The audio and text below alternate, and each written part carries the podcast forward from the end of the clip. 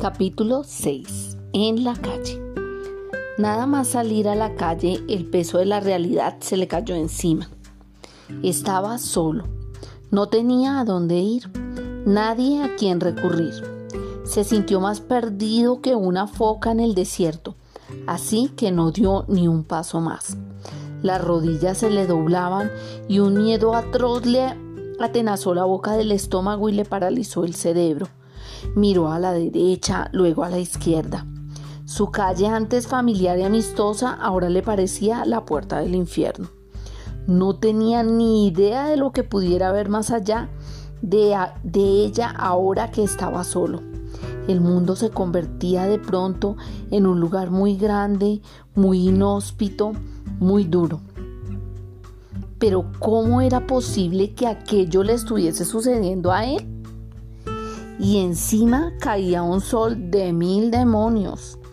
En la acera de enfrente, en cambio, había sombra.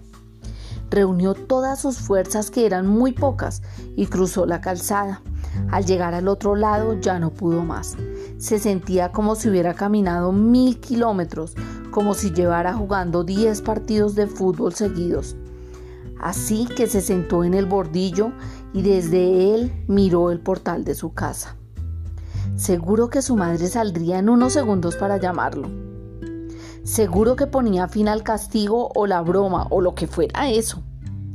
Seguro que ya le remordía la conciencia. Seguro contuvo la respiración.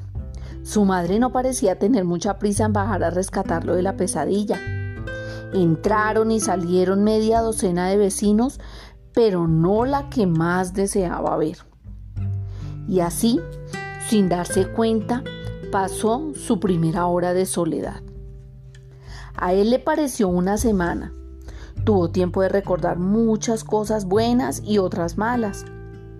Las nochebuenas los días de Navidad, sus cumpleaños, los días de Reyes, las vacaciones, su cama, sus juguetes. Ahora todos sus colegas estarían en la escuela pasándosela bien increíble. Por primera vez en su vida pensaba en la escuela como lo que en realidad era, un lugar para pasárselo bien. Ni siquiera, ni siquiera lo había comprendido hasta ese momento había hecho falta todo aquello para extrañarla.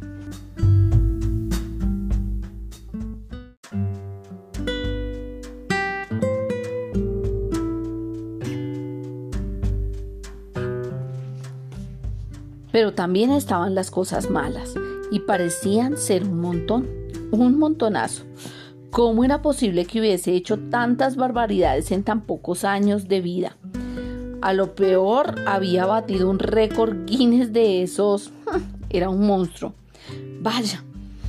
El tiempo transcurría sin más, vacío, estéril. Tic-tac, tic-tac, tic-tac. ¿Qué podía hacer? Finalmente, sí, apareció ella, su madre. Se le paró el corazón en seco, casi estuvo a punto de llamarla pero su madre no pareció querer buscarlo, al contrario, iba sonriente, muy guapa, muy arreglada, como hacía mucho que no la veía arreglarse, y lejos de mirar en su dirección, lo que hizo fue andar calle arriba, con un semblante radiante. Miguel se quedó boquiabierto, luego mudo se iba a un gimnasio como le había dicho. ¡Qué descaro! Su madre desapareció por la primera esquina y ya no regresó. Por lo menos en los minutos siguientes.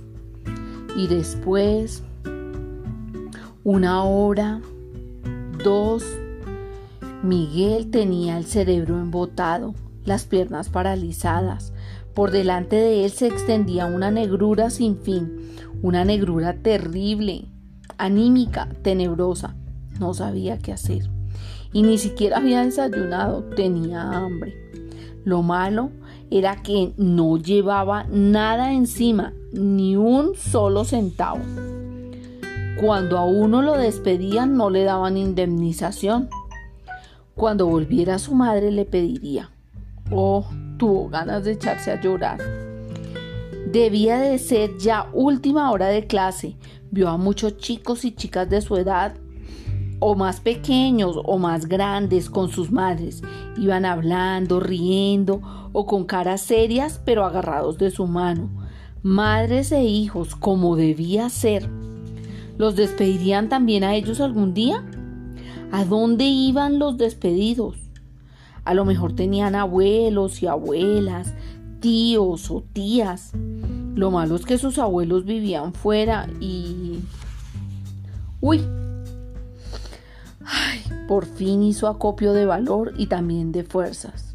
Había tenido una idea.